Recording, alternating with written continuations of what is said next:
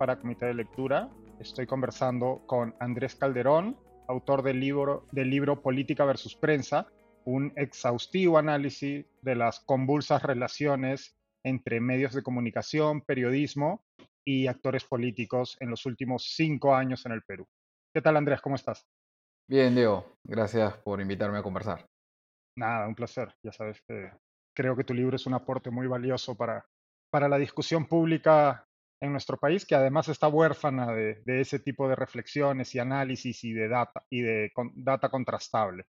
Quería empezar preguntándote, iremos ahondando poco a poco más en el libro, pero quería empezar preguntándote, ¿qué es lo que crees? Esto está desarrollado a lo largo del libro, ¿no? Pero quería ver si, si podíamos eh, resumir o concentrar para, para los escuchas ¿cuál crees tú que es la característica o las características principales y, que suponen un cambio de esa relación entre medios de comunicación y la clase política de esos cinco años que has usado como marco temporal para tu análisis respecto a gobiernos o quinquenios pasados. Pues creo que hay algunos hitos distintivos. Se me hace a veces difícil separar quizás momentos de actitudes, porque creo que, creo que muchos personajes que participan de este quinquenio estuvieron antes, ¿no? Y entonces uno dice, ¿por qué, ¿por qué la relación entre prensa y política se convirtió eh, durante estos cinco años, pasó por etapas de harta o elevada hostilidad a, momentos casi de, de, compadrazgo, si los actores quizás no eran tan distintos, ¿no? Entonces creo que, creo que eh, eh, este espacio de, de cinco años nos muestra momentos que llevaron a, estos actores a tomar actitudes muy, muy notorias, ¿no? Una de ellas es, eh, creo yo, eh, no sé si, si por hartazgo o convencimiento, pero que el Fujimorismo empezó a entender o empezó a creer que necesitaba controlar a los medios de comunicación o que necesitaba disciplinarlos. Y, este, y eso llevó a, una actitud particular que, que, se pone de manifiesto a través de varias iniciativas legislativas y, y, otras actitudes eh, este, manifiestas de forma material de hostilidad fuerte contra los medios de comunicación. ¿no? Eh, y por otro lado, eh, creo yo que también hubo momentos de temor, mucho temor, ya del lado de los medios de comunicación respecto de cómo les podría ir a ellos en un futuro dependiendo de a quién tenían gobernando, ¿no? Y, esta, y este temor se, también existe en el, en, el, en el 2016, creo que en la campaña del 2016, que es donde empieza el libro, pero se hace muy, muy palmario, muy evidente en la campaña del 2021, cuando los medios se enfrentan a dos tipos de cucos, solo que uno creo que les asusta un poco más que otro, ¿no? Pedro Castillo eh, versus Keiko Fujimori, y ese otro elemento de, de, de temor eh, creo que es el que, digamos, caracteriza mucho eh, eh, este, este tiempo, ¿no? Usaría esos dos elementos, ¿no? Este, venganza con ánimo de control y temor que te lleva a, a una actitud este, muy melosa con, con relación a, a, una candidata en, este, creo que son dos momentos que también son característicos de, esta, de este tiempo que, que hemos estudiado en el libro, ¿no? No saltemos con garrocha, ¿verdad? porque hemos saltado del 2016 al 2021. y, y, además sabemos que en el Perú por semana pasan tantas cosas que cabe un año entero cada semana, ¿no? Eh, decías que había en esta actitud un tanto eh, violenta, si se quiere, eh, sobre todo en el 2016, ¿no? Iniciando, perdón, en el 2016, luego de que el Fujimorismo pierde su, en ese entonces, segunda campaña presidencial en segunda vuelta, ¿no? Keiko Fujimori cosecha su segunda derrota, esta vez a manos de Pedro Pablo Kuczynski. Y en el libro está muy bien analizado y además era, eh, fue un salto en el tiempo muy interesante mientras lo leía, ¿no? Porque, y de hecho lo hemos visto hace poco, pero no quiero que volvamos al 2021, cómo el Fujimorismo y concretamente Keiko Fujimori atribuye eh, su derrota o, buena, o un, ¿no? un buen crédito de esa derrota del 2016 a los medios de comunicación y en particular a, un medio y a un grupo de medios de comunicación.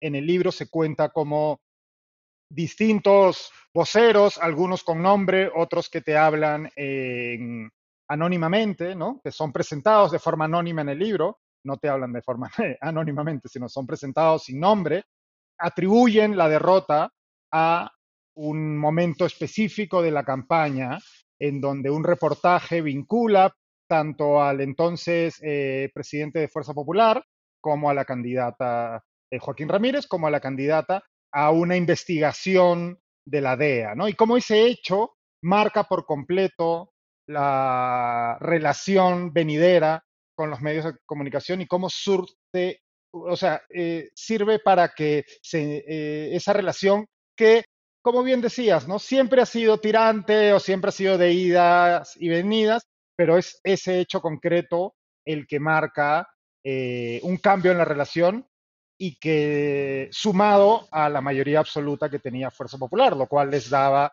si bien habían perdido eh, la presidencia, pues tenían un control total del Congreso, ¿no? Lo cual también los envalentona.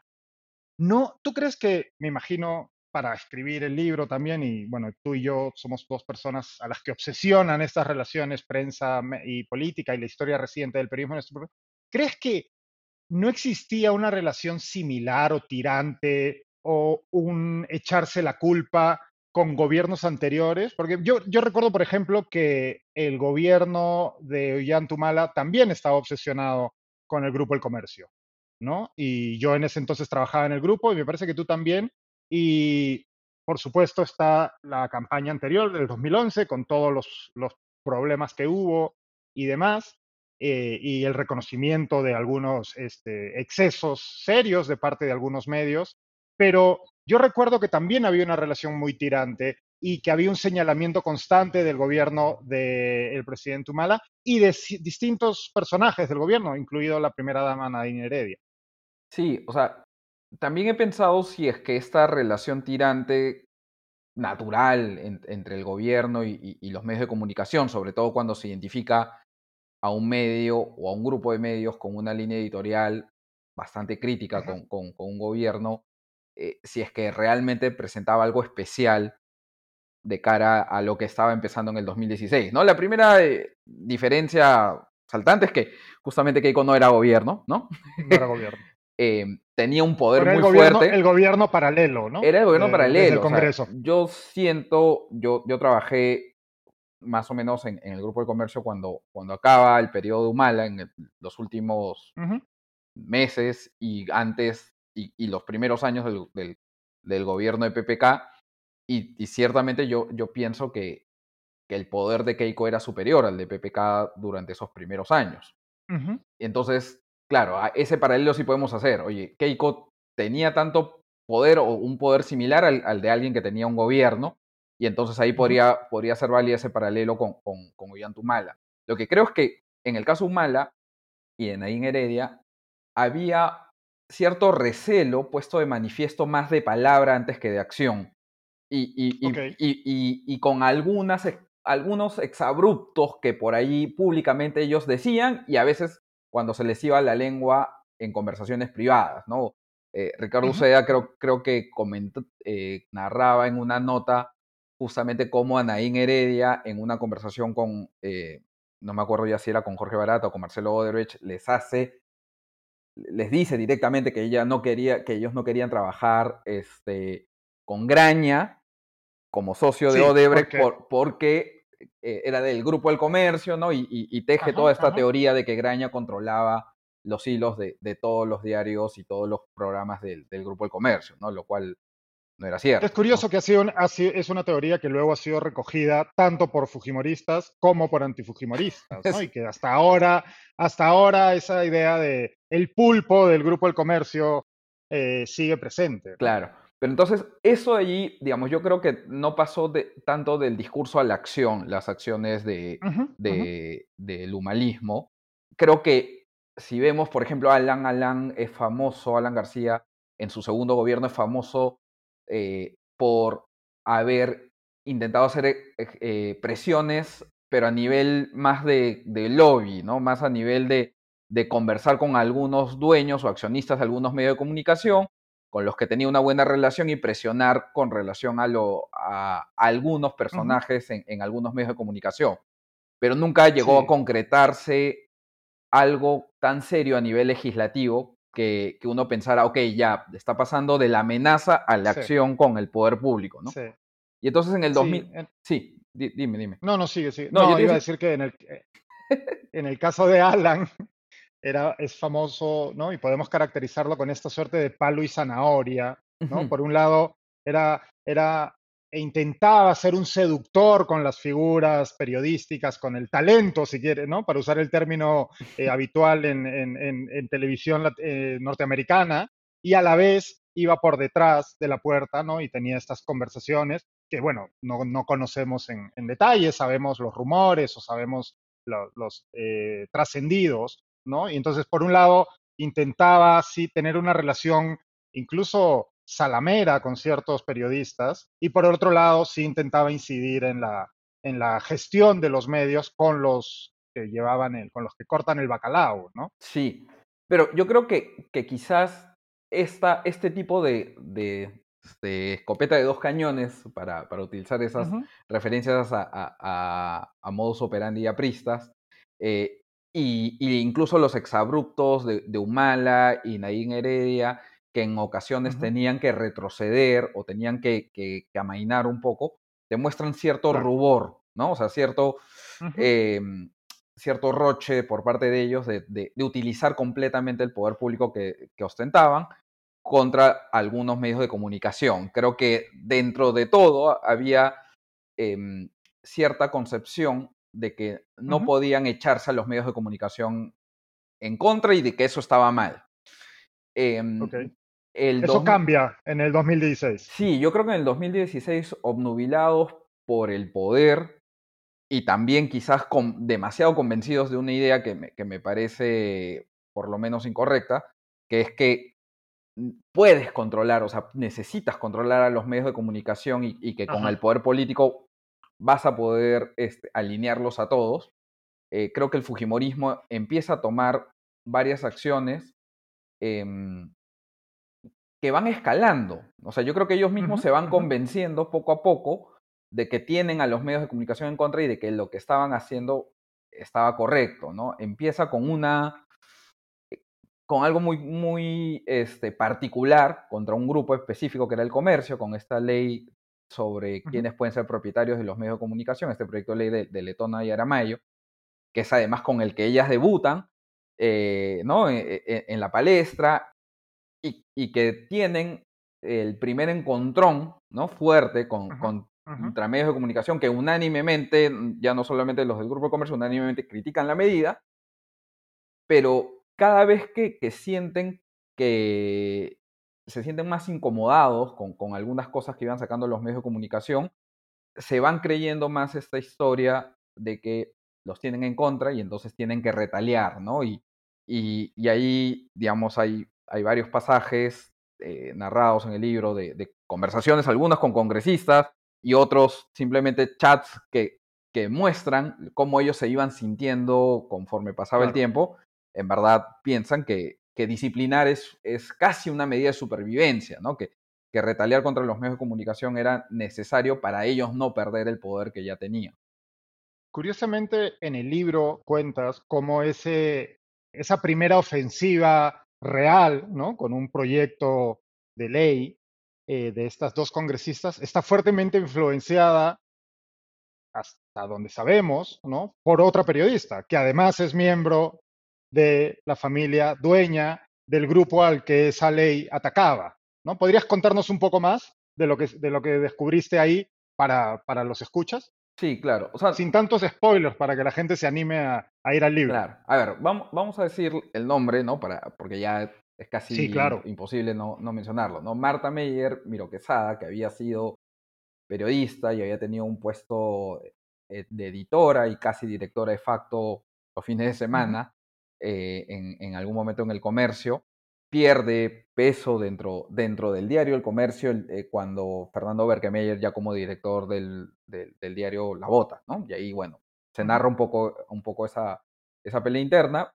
Eh, pero una de las acciones que ella eh, impulsa públicamente, ¿no? y ahí esto no es una novedad del libro, la novedad del libro la, la dejamos ahí picando, ella impulsa públicamente una, un proyecto de ley, eh, respalda el proyecto de ley de, Letona y Aramayo, que buscaba excluir a investigados por corrupción de, del accionariado de un medio periodístico, de la dirección de un medio periodístico y hasta de la edición de un medio periodístico, ¿no? Sí, no, era un proyecto a todas luces inconstitucional. Sí. Además que creaba una veeduría ciudadana que iba a estar sí, no, era, eh, era de, dirección del Ministerio de Transportes y Comunicaciones. Bueno, entonces... Tenía una influencia, perdóname, ahora que lo, ahora que lo decimos, parece una ley escrita por un, eh, por un este, abogado chavista, ¿no? Prácticamente es una manera de, chavista o, alguien del gobierno de Nayib Bukele, ¿no? Parece, es, una ley con de, un, de una, una, idea de control de medios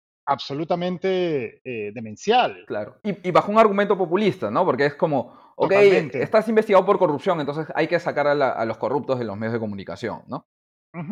Especialmente peligroso en países en donde lograr una investigación penal no es tan difícil, ¿no? Como, en absoluto, sí.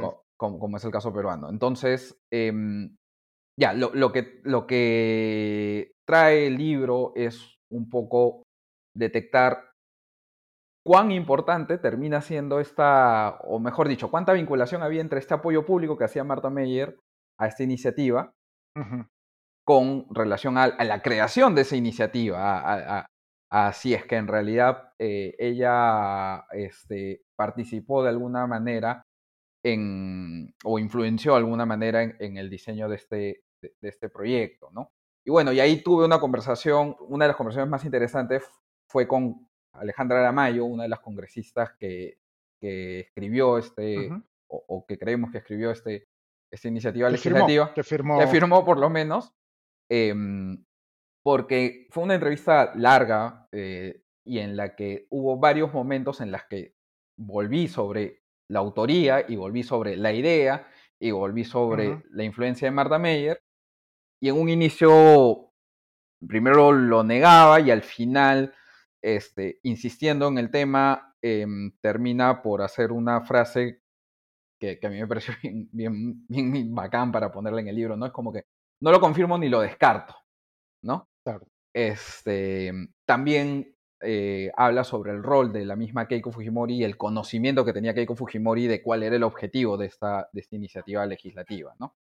Un dato curioso es que de ahí Marta, perdón, Alejandra Mayo me mandó una carta notarial diciendo no puedes usar nada de lo que he dicho de lo que he dicho en la entrevista, creo que, creo que se acordó de algunas cosas que quizás no hubiera querido haber dicho, pero, pero nada, como yo le expliqué eh, por mensaje que ella nunca me respondió, no le dije, no, este, no me puedes cambiar los términos en los que hablamos, ¿no? O sea, cuando hablamos dijiste que sí. Ya hemos hecho el pacto previo. Sí.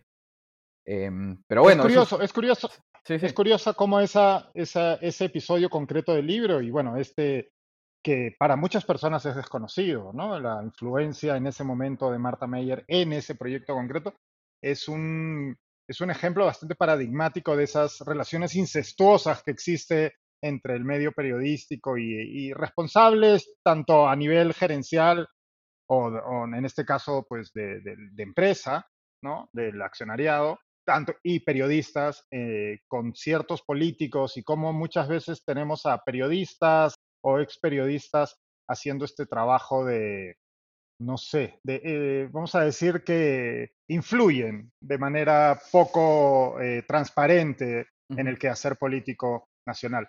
Pero sigamos avanzando, vamos un poco cronológicamente, como decía, ese es el, ahí empieza esta, ¿no? Esta, este periodo particularmente virulento de la relación entre medios peruanos y, en particular el Fujimorismo, pero que luego esto sigue cambiando porque el siguiente proyecto de ley eh, lo presenta una prista en este caso.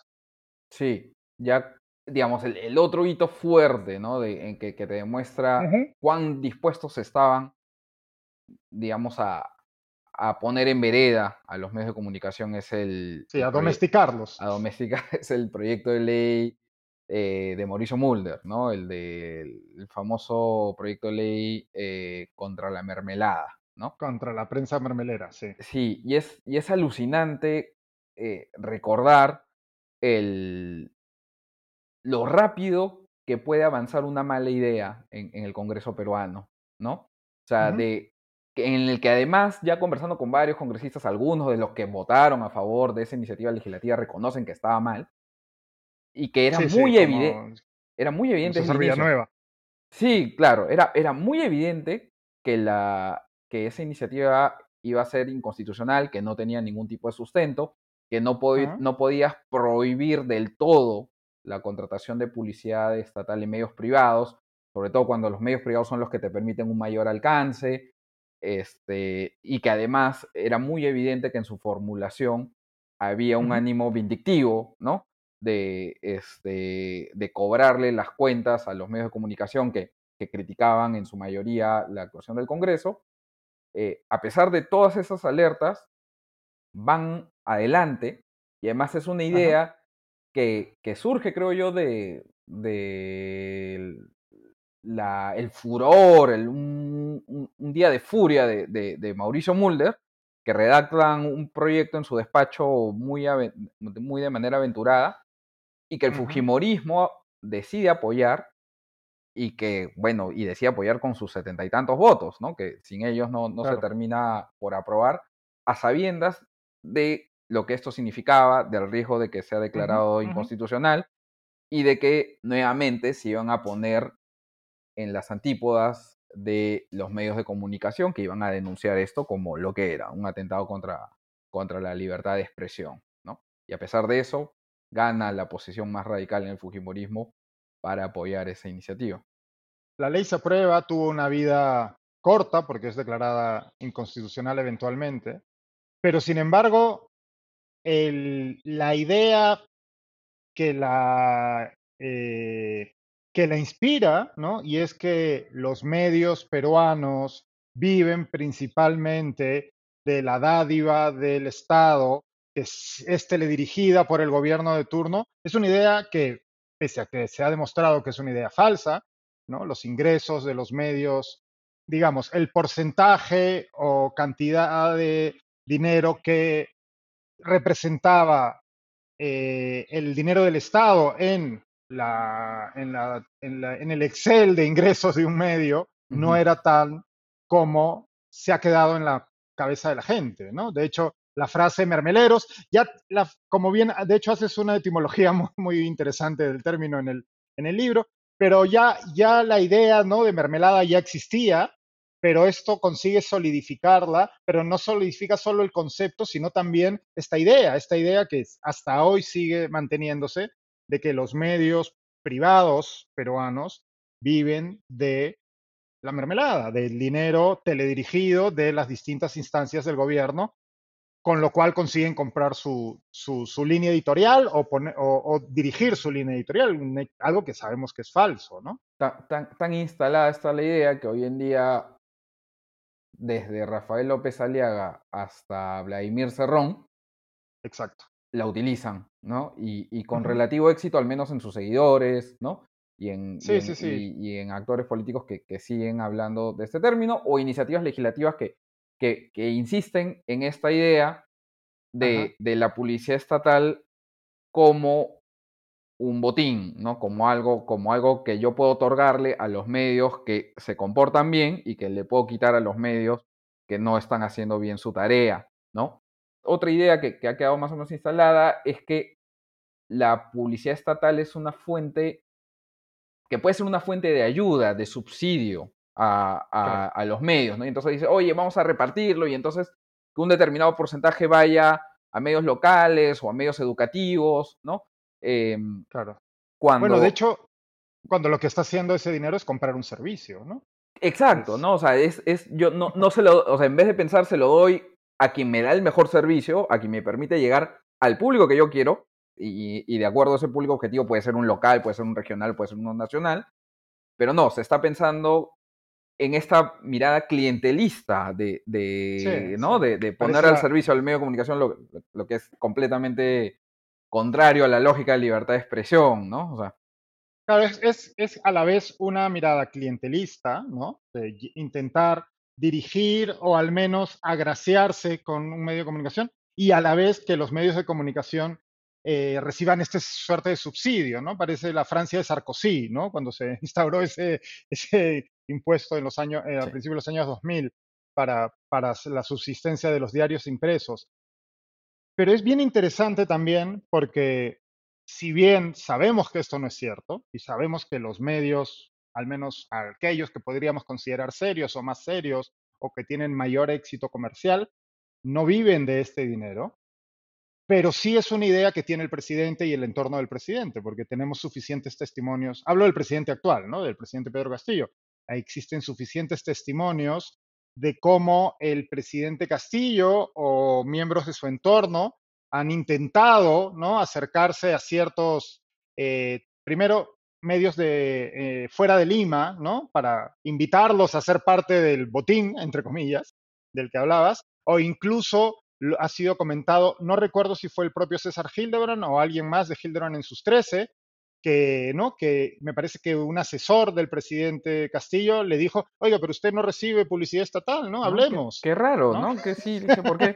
¿Qué está pasando aquí? cuéntame tus problemas, más o menos, ¿no? Y, y alucinante, yo me acuerdo que, que, tú, lo, tú lo tuiteaste primero, alucinante que, que ese dato no haya salido ni bien ah, ocurrió. se lo guardó semanas, ¿no?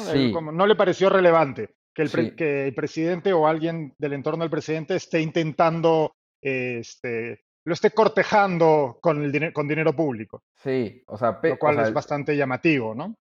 Sí, ¿no? Y preocupante, ¿no? Más allá de, la actitud de, de, Hildebrand en sí misma, de, no sé por qué demorarse tanto en, en, divulgar esa información, es, eh, eh, es esta idea que realmente está em, instalada. instalada ¿no? En, el poder político, de decir, sí, yo puedo, eso es un mecanismo de presión, ¿no? Este, yo puedo jugar a, quién le doy y a quién no le doy. Es más, lo he dicho públicamente, ¿no? No le vamos a dar a esos medios limeños, creo que, hizo alguna vez una alusión en un mitin sí, este, Pedro Castillo, no le vamos a dar ningún sol de publicidad estatal y que, digamos, tanto se repite y tantos actores diversos lo repiten cada vez que quieren atacar a la prensa, ¿no? Además, también tantos periodistas que utilizan ese término eh, eh, o, una variante más actualizada que el que usa Beto Ortiz, que es el de Guaripolera, ¿no? Este, que en realidad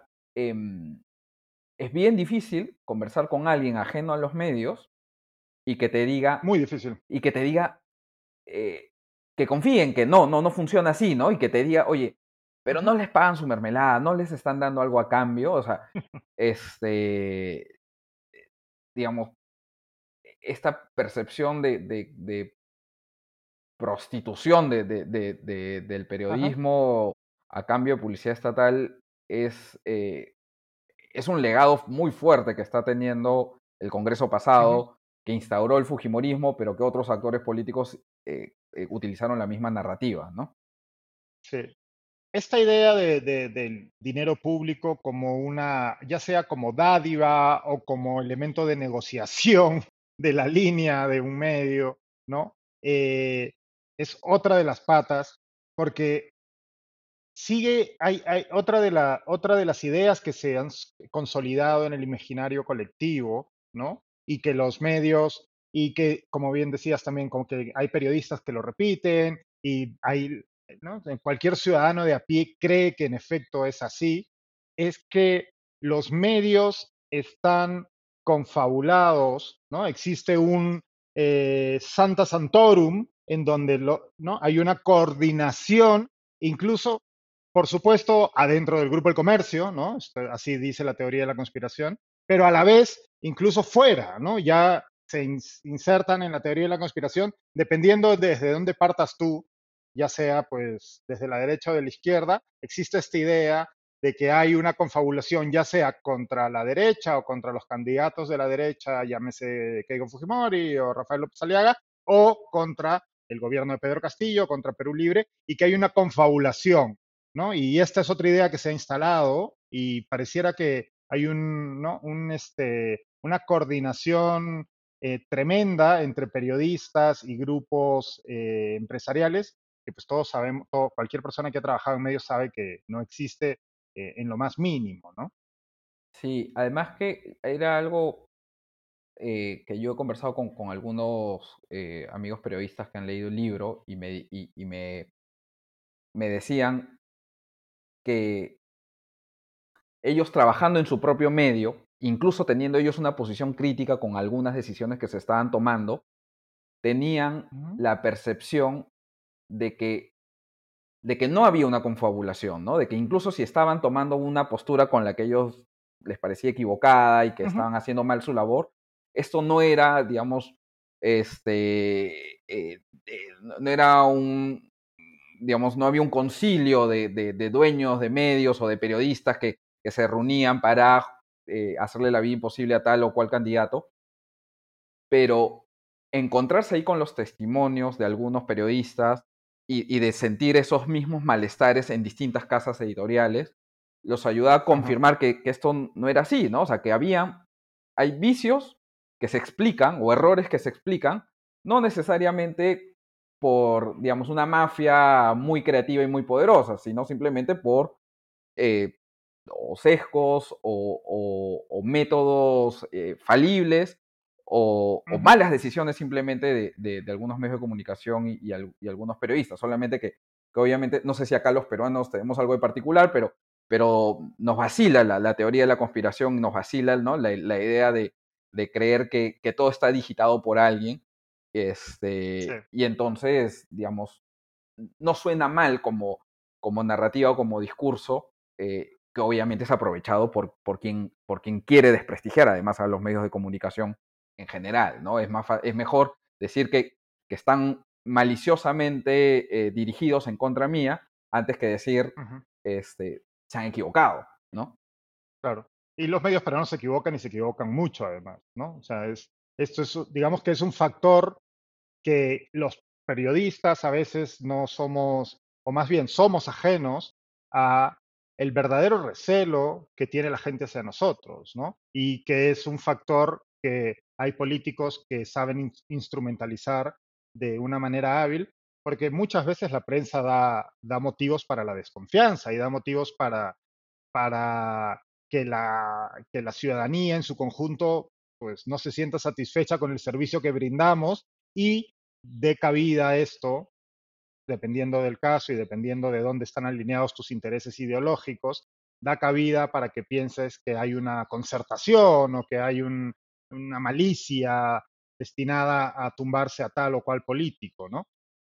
Pareciera que, y ahí te hago la pregunta, pareciera que has conversado con muchos periodistas eh, para, para este libro y quería conocer tu opinión ¿Somos los periodistas peruanos suficientemente autocríticos? ¿Somos conscientes del el nivel de desafección que existe en buena parte de la ciudadanía hacia nuestro trabajo? Em, no. a ver, yo te digo, te, lo digo empezando con, una autocrítica de, los tiempos en que ejercí diariamente el periodismo, ¿no? Probablemente debe haber sido la época de mayor egocentrismo en mi vida este, y era, era tercazo. O sea, yo y sentía que, que mi entorno también lo era y, y, reconocer algún error era algo, era algo muy doloroso, ¿no? Em, y creo que, creo que no había una disciplina del, del, del, error, ¿no? O sea, no había una disciplina de, de, qué hacer en un caso de error o cómo, cómo cotejar si es que nos hemos equivocado en algo sino que más bien la, disciplina de la vanidad, diría Iván Tais, ¿no? Era, no, nos llevaba a, hacer este, siempre de, defensa, ¿no? O sea, eh, morir, en mi palo, como, como dirían en el largo futbolístico, y de nunca hacer un mega culpa, ni, ni tampoco tener, digamos, algún tipo de, de, proceso que nos ayude a identificar de mejor forma eh, el error, además, ya, ya saliendo de, esa experiencia eh, individual, eh, creo que eh, creo que en campaña, ¿no? En campaña electoral son los momentos más tensos donde hay más, mayor proclividad al error, donde quizás hasta estadísticamente hablando es más probable que hayan errores, ¿no? Por la cantidad de información que fluye, los sesgos que, pueden salir a flote de, de quienes ejercen una labor informativa pero además son los momentos en los que lamentablemente hay menores defensas o menores em, eh, muros de contención para evitar esos, eh, esos errores. Más bien, todo lo contrario, ¿no? son los momentos en los que es más fácil que, un, de un dueño de un medio de comunicación busque votar a periodistas que, no le hagan caso, donde más fácil que, un director periodístico se mande haciendo portadas avesadas que, que en realidad no conversan con las notas al, interior del, mismo periódico, ¿no? O sea, ocurren más cosas, creo, y, ahí va un poco la, tanto la revisión de, la campaña del 2016 con un episodio en particular donde yo también identifico que me parece que hubo, un par de errores, pero sobre todo en la campaña del 2021 donde hacemos un repaso de, varias, eh, creo yo, metidas de pata y muchas de ellas creo que, bastante conscientes o con bastante, bastante señales para darte cuenta de, que, la, estabas embarrando em, y poca voluntad para o, para evitarlas o para reconocerlas y luego corregir, ¿no? Em, e, entremos de lleno, si quieres, a la, campaña del 2021. Ambos hemos eh, eh, seguido y perseguido historias de esta campaña. Eh, las, secciones del libro que están dedicadas a esta, a esta campaña eh, tienen un valor para mí más, además de tu análisis y tal, es que eh, están escritas muy en caliente, ¿no? Muy en el, en el, en el momento. El libro se ha publicado hace, hace, hace muy poco y, bueno, el presidente lleva nueve meses en Palacio, ¿no? Con lo cual es un documento de, del momento prácticamente y creo que y mencionabas ahí un par de, cosas que se suelen hacer en campaña, tuvimos y que demuestran, por ejemplo, pues, ¿no? Demuestran que, que nuestros medios o nuestros responsables de medios no suelen aprender la lección, ¿no? Eh, se repitió un despido del principal canal o los dos principales canales periodísticos de la misma empresa del Grupo del Comercio, eh, similar al que había ocurrido en el año 2011. Eh, yo no creo que una concertación, podemos discutir sobre esto, y de hecho lo hablamos y me parece que en el libro comentamos al respecto, eh, me citan también el libro, disculpen por el auto cherry. Eh, eh, no creo que haya una concertación, pero sí un porcentaje importante de los medios, varios de ellos del Grupo El Comercio, tomaron una decisión en campaña, ¿no? Y esa decisión fue apoyar de manera, eh, de, manera bastante abierta, diría yo, abierta en la, en, la acción, pero no, no transparente en cómo se tomó esa decisión. Con rubor, eh, con, roche. sí, ¿no? O sea, era, era, era abiertamente pro la campaña de Keiko Fujimori, pero en ningún momento el director del comercio o el director del canal N y de América nos dijo que estaban haciendo campaña por Keiko Fujimori, ¿no? Pues decías tú que viste que, bueno, no sabe, que, habías detectado o que habías visto elementos que te permitían pensar que sí se tomó esa decisión. ¿Podrías explicarnos? Eh, sí. A ver, creo que creo que tuvieron varias, eh, tuvo varias manifestaciones esta decisión de apoyar una candidatura Em, que desencadenó, en, creo yo, vicios informativos, en errores informativos, eh, precisamente por el, quizás por el temor a decir abiertamente que se estaba apoyando una candidatura, ¿no? Entonces, em, en uno de los ejemplos que tomamos son eh, análisis de algunas portadas de, principalmente del diario El Comercio y algunas otras portadas de Perú 21 que que hablan por sí solas, ¿no? Que, que son portadas bien de, de uno con características editoriales prácticamente, ¿no? Y, y, y, con elucubraciones o, o, flexiones editoriales este, bien, bien gimnásticas, ¿no? Sí, o sea, formas de, de, interpretar los resultados de una encuesta que, que, nunca antes se habían visto, ¿no? Entonces, pero en el caso del comercio, eh, em, ocurre que, eh, que tanto con imágenes, ¿no? el, punto C del diario, ¿no? la, imagen llamativa de, de, la portada, así como con titulares, eh, se empieza a confundir la parte informativa con la parte de opinión, la parte editorial, ¿no? Y entonces destacan algunos hechos, como por ejemplo sacar una conclusión de un debate, ¿no? del primer debate entre, entre Keiko y, y, Pedro Castillo, donde diciendo cosas como este, Keiko propuso nuevas ideas, Castillo más en lo mismo, ¿no? Que difícilmente alguien pueda poder sostener que eso es, que eso es informativo, ¿no? O sea, que, que, es, o sea, eh, no, no, no es informativo, es opinativo, ¿no? Este, y eso es lo que se destaca en portada. Y en otros momentos en los que la portada no coincide realmente con, con las notas con la que... Con, exacto, con la nota que está dentro, de, dentro del diario. Esto último se pone de manifiesto, curiosamente, ya después de, de, de la segunda vuelta, ¿no? En la etapa eh, en el Perú tuvimos post campaña, ¿no? Tuvimos esta, este repechaje de, de, fraude electoral que, que, alegaron, que alegó Keiko Fujimori y, y, el grupo de gente que, que la siguió, ¿no? Este, y que es probablemente el punto más bajo de la cobertura informativa, ¿no? Sí, o sea, lamentablemente, ¿no? O sea, siempre podemos estar un poco peor y curiosamente cuando ya pensamos, ok, ya acabó las elecciones, no importa, ya este, hay un resultado, no, igual seguimos sufriendo, ¿no? Y, este, y allí, eh, rápidamente, yo creo que rápidamente, eh, varios periodistas empiezan a hacer su trabajo y empiezan a escudriñar en los argumentos de la supuesta existencia de un fraude.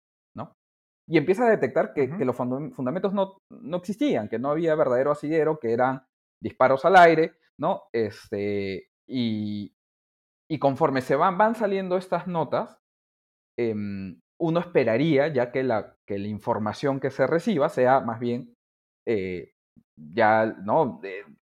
Eh, que desmitifiquen esta, leyenda del fraude, ¿no? Que aclaren esa información, eh, que sea un servicio al ciudadano, ¿no? De, de, de, hacerlos salir de esa incertidumbre creada por actores políticos. Y ahí creo que peca mucho el comercio en particular, pero no solamente el comercio, como diario, en, en hacer portadas que más bien dejaban viva la llama de, de, la posibilidad de un fraude, ¿no? Y esto lo notamos en, ya, para no entrar en el, detalle de, de, los pormenores de, ese episodio que está narrado en el libro, ¿no? Pero encontramos justamente eh, un par de casos en los que la portada se contradecía con el contenido de la nota. Y es más, el contenido de la nota impresa se contradecía con el contenido de la nota web que tenía más información, ¿no? Donde se evidenciaba que en verdad no había sustento de fraude, pero la portada eh, decía algo así como que presentan más. Dejaba abierta. sí, claro. Presentan más pruebas contra el, sobre el fraude, algo, ¿no? O sea, o Fuerza Popular, este, ¿no? Plantea nuevos argumentos y que podría hacer creer a alguien que ve la portada de que en realidad todavía hay pan por rebanar aquí, ¿no? Em, eh, y esto además. Y fue la tónica general, ¿no? Sí. En, no solo en el grupo del comercio, no solo en el comercio, ocurrió lo mismo en, en los distintos programas eh, de índole política televisivos, ¿no? Sí, o sea, de hecho, ahí también hubo, se narra, ¿no? Un poco lo, lo que pasaba en, en, algunos canales de televisión o en unos canales de radio, donde hay bastante eh, miedo de parte de, de, los periodistas, de parte de los productores, sobre a quién invitar, eh, porque si es que invitaban a alguien que desacreditaba la teoría del fraude o invitaban a alguien que, que no le diera la razón a los argumentos que estaba planteando Keiko, eh, había esta sensación de, de, que podían incordiar o a sus directores o, o, más que a sus directores a los dueños y los dueños de ¿no? este, caer en cascada sobre los directores. Y, este, y, suceden cosas, eh, eh, o sea, se les pasa cosas como, como darle tribuna a gente que, que normalmente si uno se lo encuentra en la calle diciendo las cosas que, uno dice, uno cruza la vereda, ¿no? Dice, oye, este loco no, ¿qué, qué, tiene, no? ¿Qué le pasa? Y, ahí, y tú los ves en pantalla los ves en radio, ¿no? Este, porque se crea eh, eh, esta, esta idea de que, de que todavía hay dos partes, de que hay, de que hay dos argumentos encontrados, ¿no? Y que hay que hacerlos debatir, ¿no? Hay que, hay que ser este, equidistantes. Y, el show. Sí, bueno, ahí viene la, el otro personaje del show, ¿no? Pero, pero efectivamente, esta idea de, de, de, que existe un debate entre quien miente y dice la verdad, ¿no? Eh, y hay que presentarlos en, en igual tiempo y oportunidad, eh, es, un, es un falso dilema, pero que, que, se, que se hizo notorio, creo yo, en, en, en pantallas de, de nuestra televisión, ¿no? Y aquí viene, y aquí entra un, un factor que comentabas antes, ¿no? Respecto a la falta de autocrítica y a la falta de rendición de cuentas de nuestros medios de comunicación, nadie en ningún momento de medios de comunicación ha mostrado el más mínimo reparo, el más mínimo, eh, no vamos a decir disculpas, ¿no? Pero sí mostrar que eh, se, sabe, ¿no? se entiende que se cometieron errores y pues eh, dar las explicaciones respectivas, ¿no? Y no solo, ya no solo de parte de, la prensa y los periodistas, sino que incluso los personajes que, como bien, que, señalabas, siguen paseándose por los sets de televisión y de radio y en portadas de periódicos hablando como si no hubiera pasado nada cuando estaban defendiendo una postura absolutamente negacionista hace solo unos meses, ¿no? Y emponzoñaron la discusión pública con mentiras que sabían que eran mentiras, ¿no? Y no pasó, aquí no pasó nada. Ese es el suelo sobre el que está sentado la nueva, ¿no? El nuevo momento que tenemos que ahora analizar, analizaremos, que es eh, pues la crisis actual política y cómo esta relación eh, también emponzoñada que existe entre el gobierno y la, y la prensa, ¿no? Aquí no pasó nada, nunca nadie dijo nada. Alberto Vergara en, en uno, creo que en uno de sus últimos artículos o en unas últimas entrevistas hablaba de que para construir una mesa por la cordura, un primer paso era la autocrítica y mencionaba los medios de comunicación y reconocer sus errores en, el criptoperiodismo y, y, demás eh, episodios vergonzosos que, que, que, se sucedieron, ¿no? No creo que eso suceda, la verdad. O sea, a mí me... A, mí me... A ver, como entrevisté a algunos de estos actores, uno de ellos, eh, a Gilberto Hume, que, quien aparece con su propia luz, ¿no? con su propia voz en, en el libro en varias, en varias ocasiones. Em, lo entrevisté un par de veces y creo que en, hay momentos en los que me dice, sí, acá esto fue un error, esto no debimos haberlo, haberlo hecho, ¿no? Pero probablemente me lo dice a mí y aparece en el libro, ¿no? Y entonces los, los 20 gatos que leen el libro van a, van a, decir, oye, Gilberto Gómez ya ha reconocido que, cometió un error, ¿no? Y por ahí también hay, hay no, no, no solamente ocurre con ellos, ¿no? En, este, eh, Daniel Tittinger de, de, RPP en algún momento me dice, sí, yo creo que acá nos equivocamos, creo que menciona específicamente el episodio en el que Vania Tais aparece en, en, en, la radio, ¿no? Entrevistada en, claro, ¿no? en, ampliación de noticias el sábado, me parece. O sea, lamentable que, que, tengamos que mencionarla en una entrevista por la relevancia que, que, tiene realmente para la vida pública, que es ninguna, pero, pero bueno, un medio de comunicación le, le dio esa tribuna, ¿no? Entonces, hay esos pequeños episodios pero ya cuando vas a, la parte más institucional, a, hablarle a tus lectores, a tus escuchas, a tus televidentes, no pasa nada. Y no solamente no pasa nada, ni individualmente, como cada medio, sino ni siquiera, ni siquiera gremialmente. Y ahí viene una crítica que comento eh, de un episodio que me narran sobre cómo en, en, algún momento en un gremio periodístico se felicitan entre ellos por, por la labor realizada durante la campaña. Y, y, cuando, cuando me cuentan esto, yo digo, no puede ser. O sea, no puede ser que se estén felicitando, este, cuando además dos integrantes de este, de, de, de, esta, de este gremio, ¿no? el Grupo de Comercio y el Grupo de la República, prácticamente se mentaron la madre durante campaña. uno denunció al otro y le dijo, oye, tú has cometido una falta de ética y luego se están felicitando, ¿no? Y, y que no haya habido em, ninguna consecuencia con, después de eso, te hace te hace ser un poco escéptico, si no pesimista, con relación a, la capacidad de enmienda y a la capacidad de autorregulación, que a mí me asusta un montón, ¿no? Porque justamente creo que, creo que por ahí vas tú. Esto te da pie a otro tipo de intervenciones o a otro tipo de acciones que se aprovechan del desprestigio que pueden tener los medios de comunicación en un determinado momento. Claro, porque como, como de hecho yo escribí en un artículo, ¿no? Tenemos un gobierno y en ese entonces un, candidato, ¿no? Que hablaba abiertamente contra los medios, que de hecho ha, coqueteado en alguna ocasión tanto el, ahora presidente como su partido con una llamada ley de medios y todos sabemos lo que eso significa, ¿no? Eh, pero claro, quienes tienen que ser los contralores de ese poder son estos medios que no fueron capaces ni siquiera de confrontar a una candidata fracasada y sus mentiras y que no han asumido su responsabilidad en ese circo. Y ahora son esos los medios que deben ser los fiscalizadores de este gobierno, que pues, todos sabemos el desastre que es y sabemos esta vena populista. No me atrevo a decir autoritaria, porque no, parece tener, no parecen tener autoridad para nada, pero, pero sí populista, ¿no? Y de insultar a los medios por aquí y pensar que en efecto, eh, eh, enarbolar amenazas constantemente, ¿no? Pero claro, quienes tienen que controlar eso, quienes tienen que denunciar las acciones de gobierno, pues es esta misma prensa que ante los ojos de la ciudadanía está completamente desprestigiada por su propia culpa.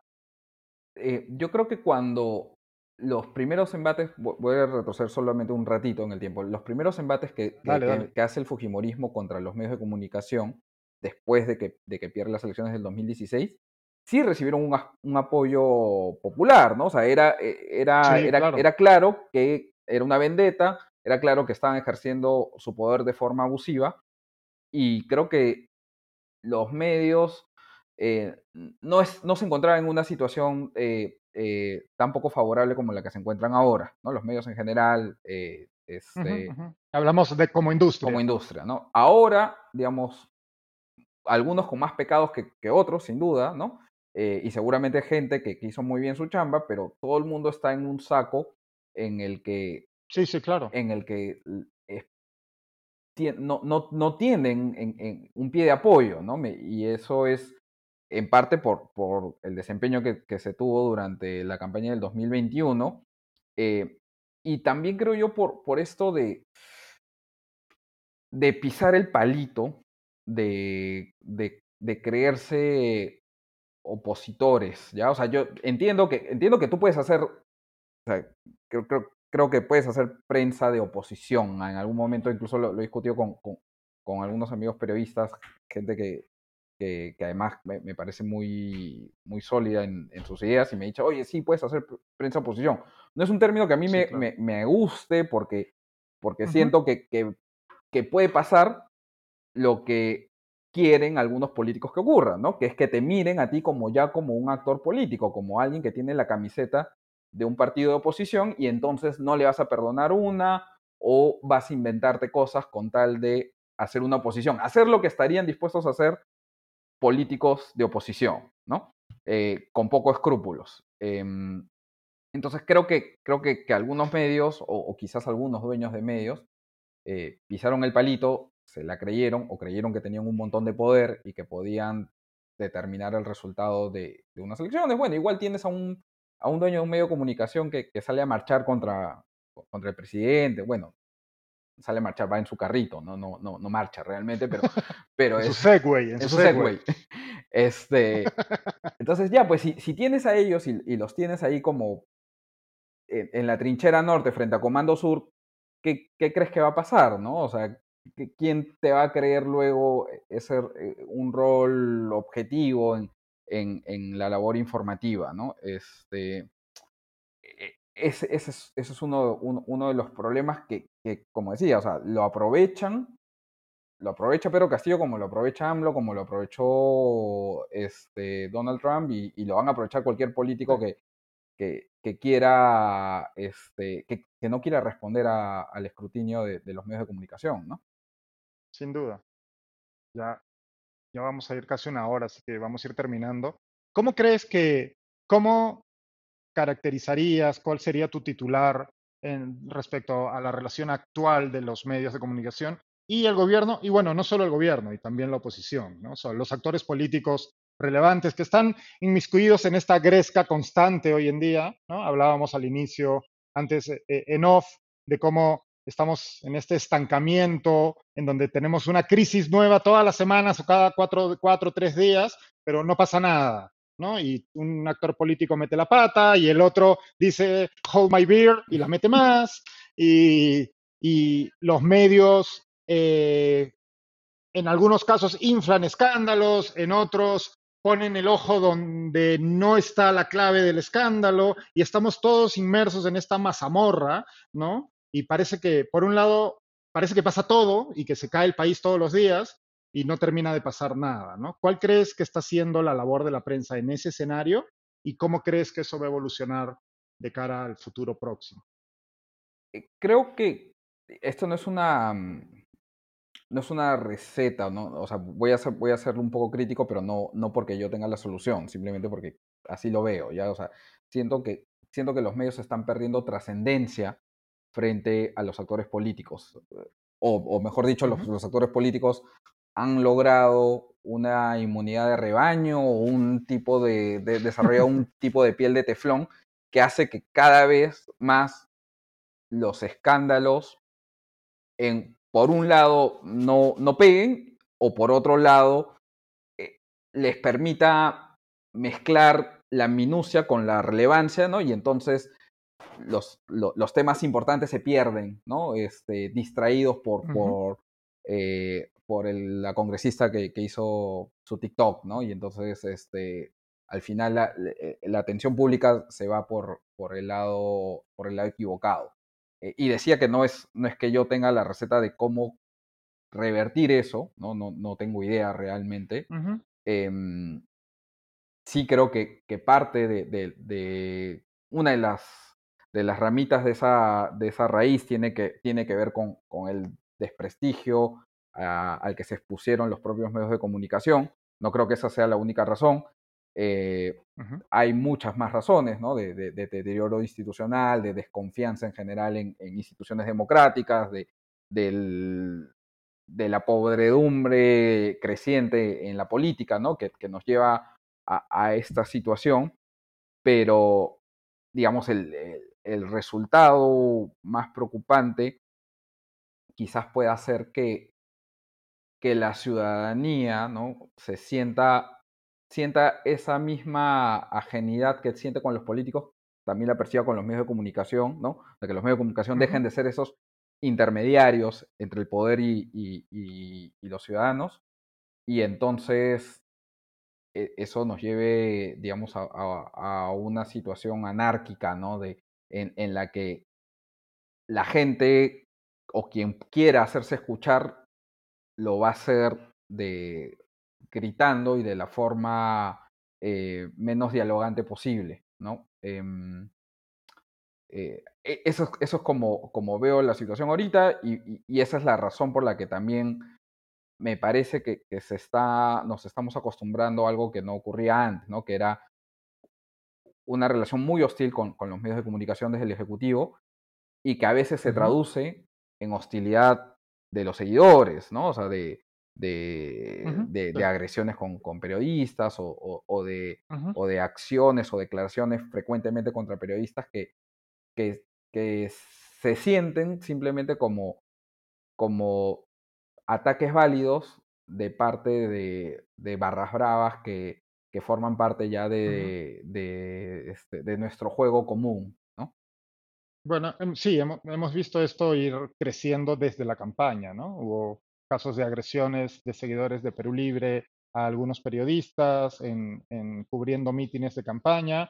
Hemos visto esta turba de, ya no sé ni cómo se llaman, la pestilencia, la resistencia, eh, los, ¿no? los, conquistadores de, la salsa, sí, ya no sé cuál es. Sí, exacto, exacto. Los guachiturros de, que van directamente a acosar en presentaciones de libro o a la puerta de medios de comunicación, como vimos hace poco, ¿no? Eh, se, está naturalizando esa, esa, violencia de la que hablamos y que, y que en el libro pones, le pones el punto de partida en el año, en el año 2016.